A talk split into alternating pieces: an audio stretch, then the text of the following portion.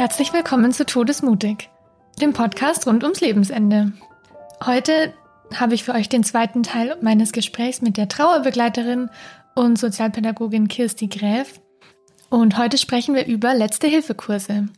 Das sind Informationsabende, die um die vier Stunden gehen, die für Kinder, Erwachsene und andere Gruppen angeboten werden, wo man einen ziemlich ganzheitlichen Rundumblick in die palliative Arbeit erhält und lernt sich auf das eigene oder fremde Sterben vorzubereiten. Und in unserem Gespräch erzählt Kirsti von ihren Erfahrungen bei den Kursleiterschulungen und was es so wichtig und so schön macht, so einen Kurs zu besuchen. Ich wünsche euch viel Freude bei dieser Folge.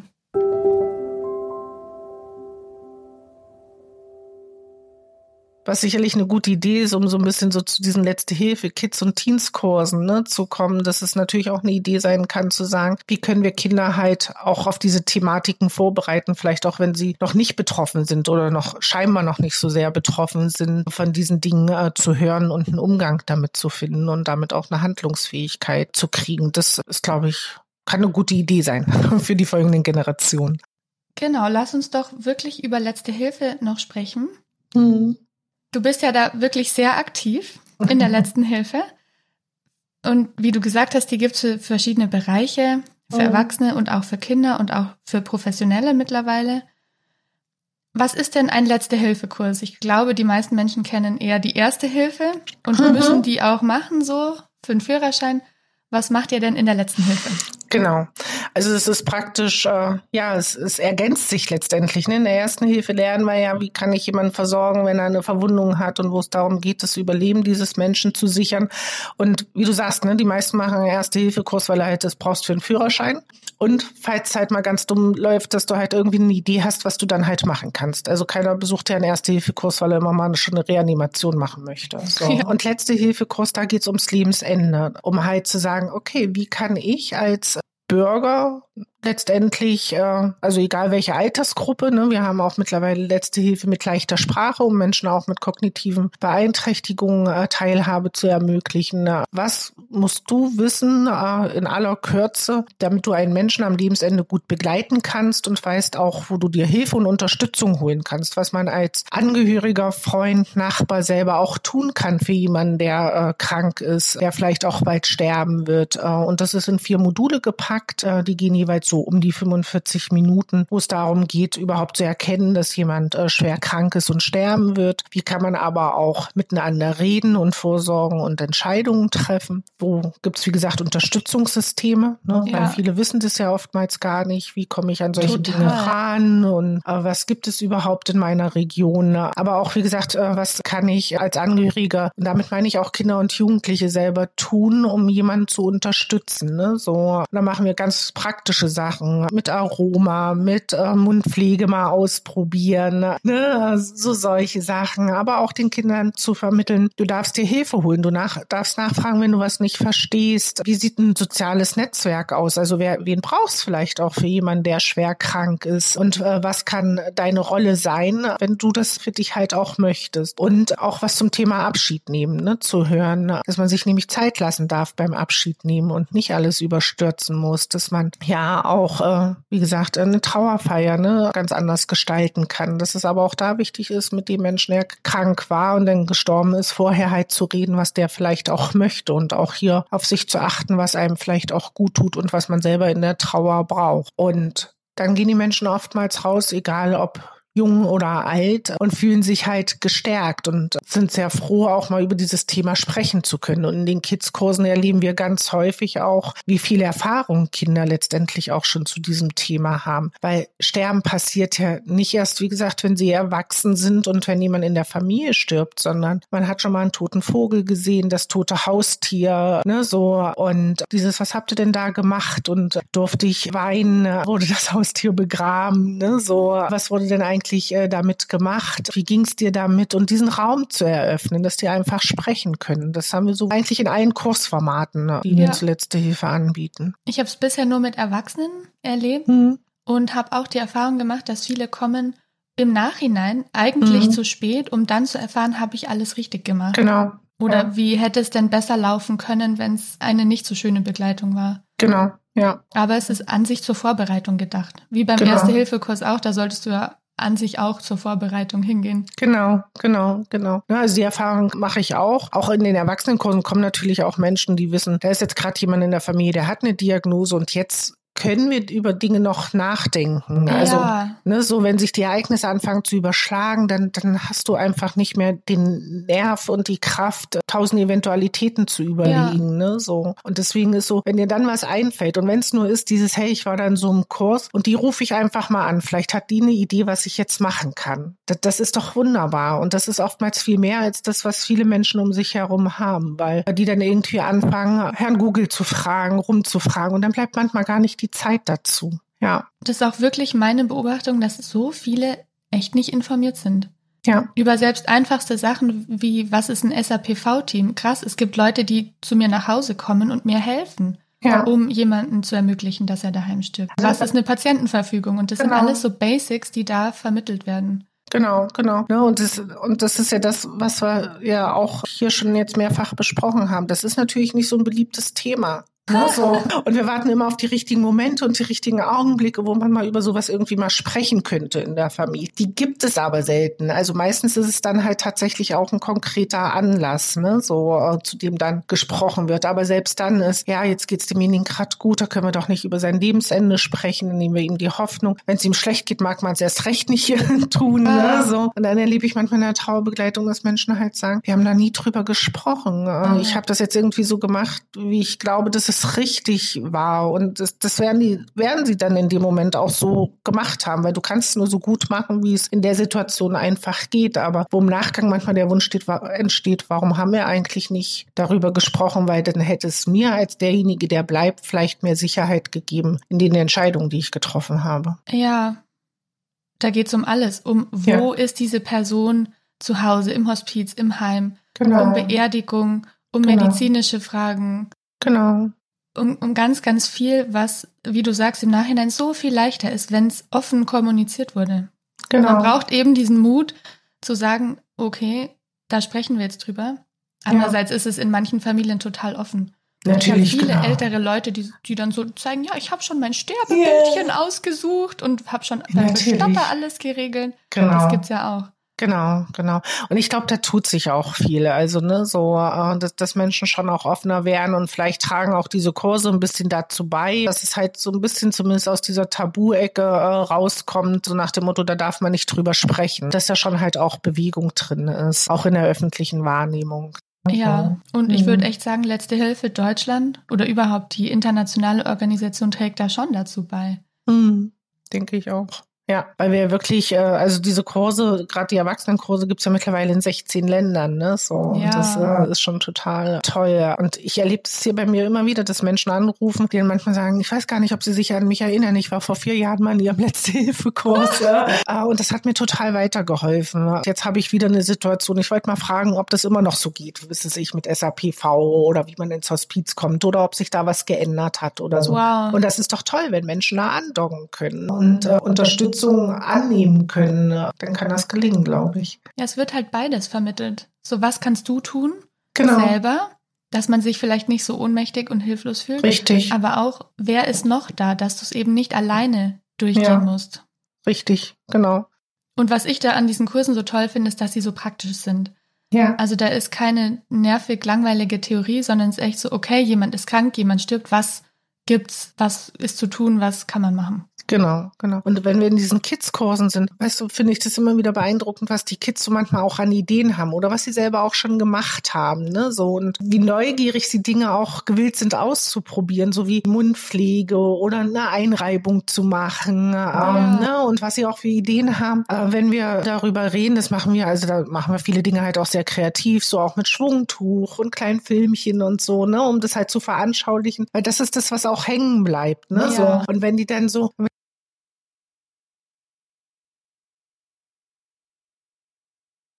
Und, und so solche Sachen. Und wo ich so denke, boah, da kriege ich Gänsehaut, ne, weil das so, so schön ist. Und dann kommen die manchmal auch so ein bisschen irgendwie bei sich an und sagen, ja, aber es braucht auch jemand, der die in die Hausaufgaben bringt. Ne? so.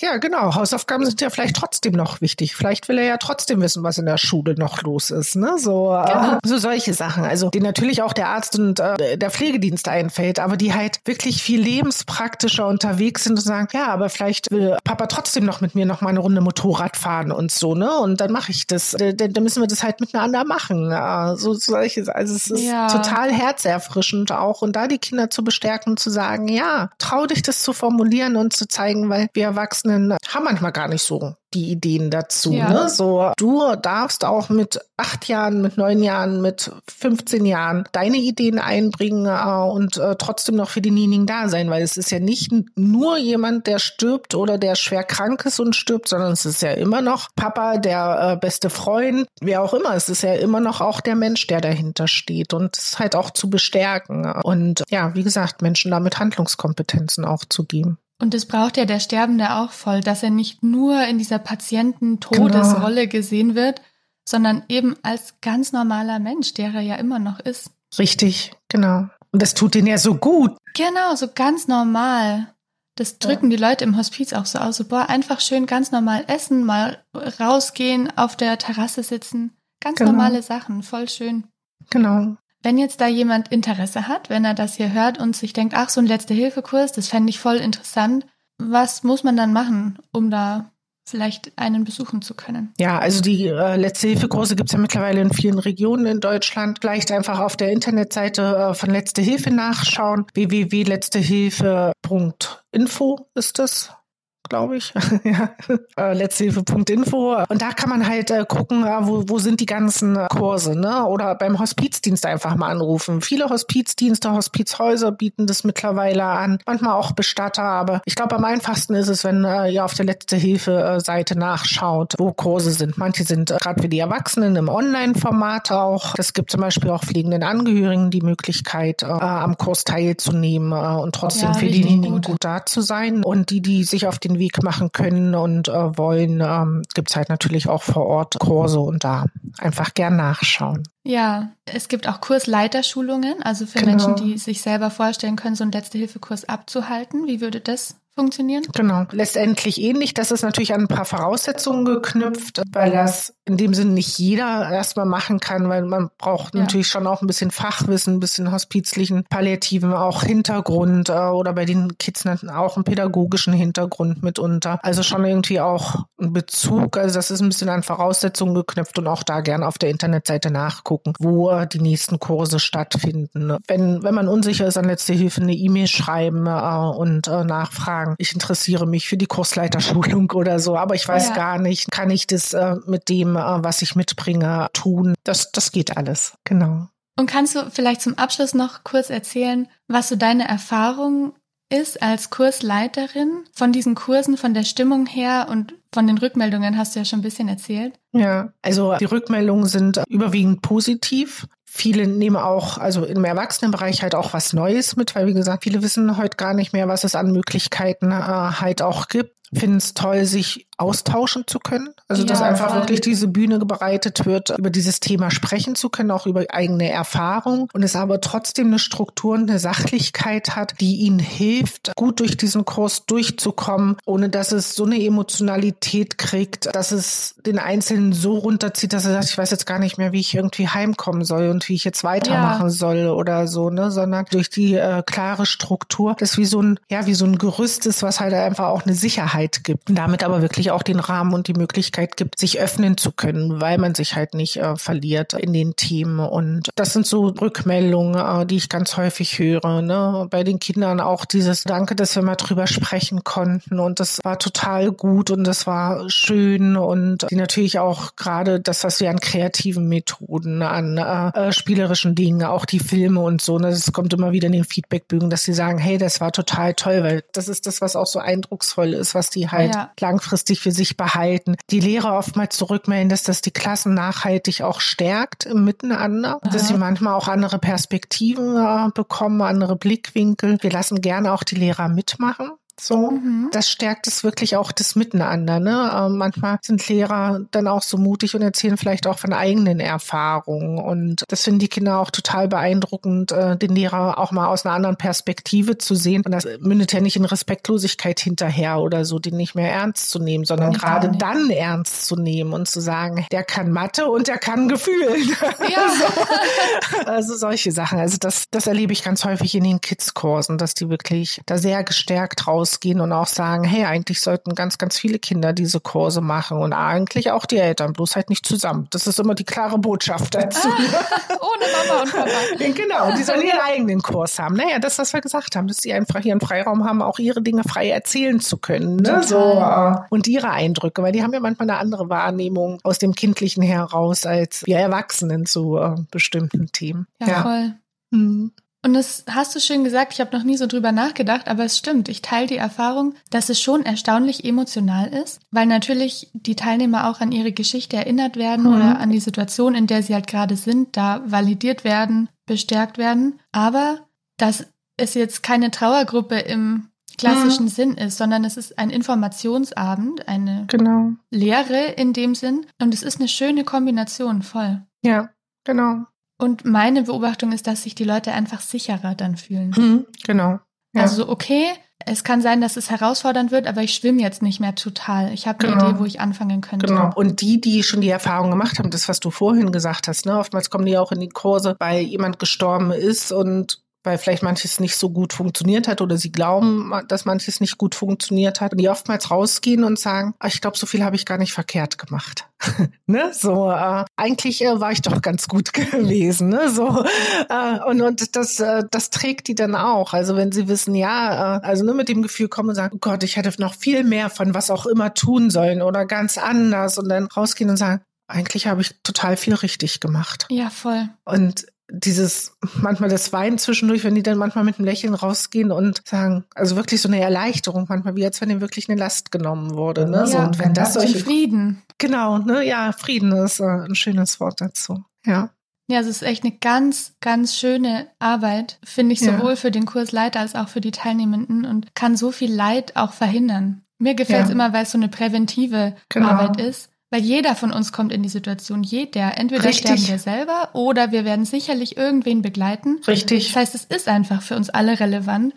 Und ich habe nur die Wahl, setze ich mich freiwillig damit auseinander, frühzeitig oder halt dann, wenn ich muss. Richtig, genau. Genau. Und dann doch lieber so, wenn eine nette Kirsti dasteht und sie alles erklärt. Oder viele, viele andere. Also, genau. das sind ganz, also wir haben so tolle Kursleiter. Das ist auch das, was ich an diesen Kursleiterschulungen so liebe. Ne? So Menschen, die, die so motiviert und man sagt ja immer, oh Gott, wie kannst du dieses Thema oder so, ne? Und ich erlebe so viele Menschen in dieser Arbeit, die so strahlen. Also du strahlst ja auch, ne? So, also das ist, und damit so viel transportieren. Und das ist so schön, weil es, glaube ich, Mut macht, sich diesem Thema stellen zu können. Ne? Und auch gesund zu bleiben. Ja.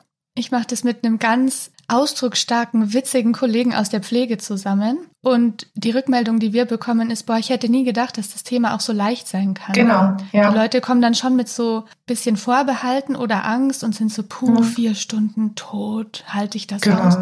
Und dann sind sie ganz überrascht, dass man auch lacht, dass man ja. teilweise witzige Situationen hat und einfach so erzählt. Und ich glaube auch, dass wir so eine Haltung transportieren können von, ja, natürlich ist es manchmal schwer, aber es gehört halt zum Leben dazu.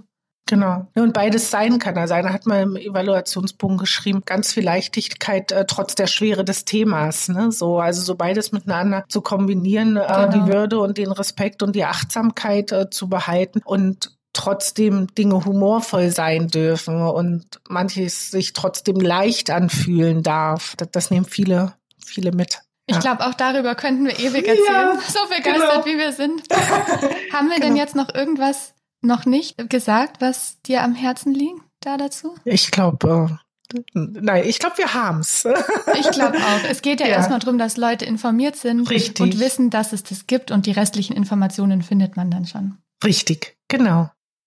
Ich danke dir auf jeden Fall richtig von Herzen, dass du dir Zeit genommen hast. Ja, danke, dass, dass das geklappt hat und dass du die Idee hattest.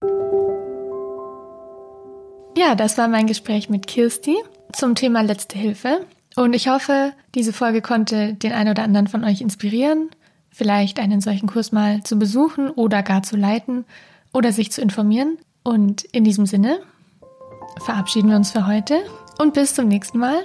Alles Liebe!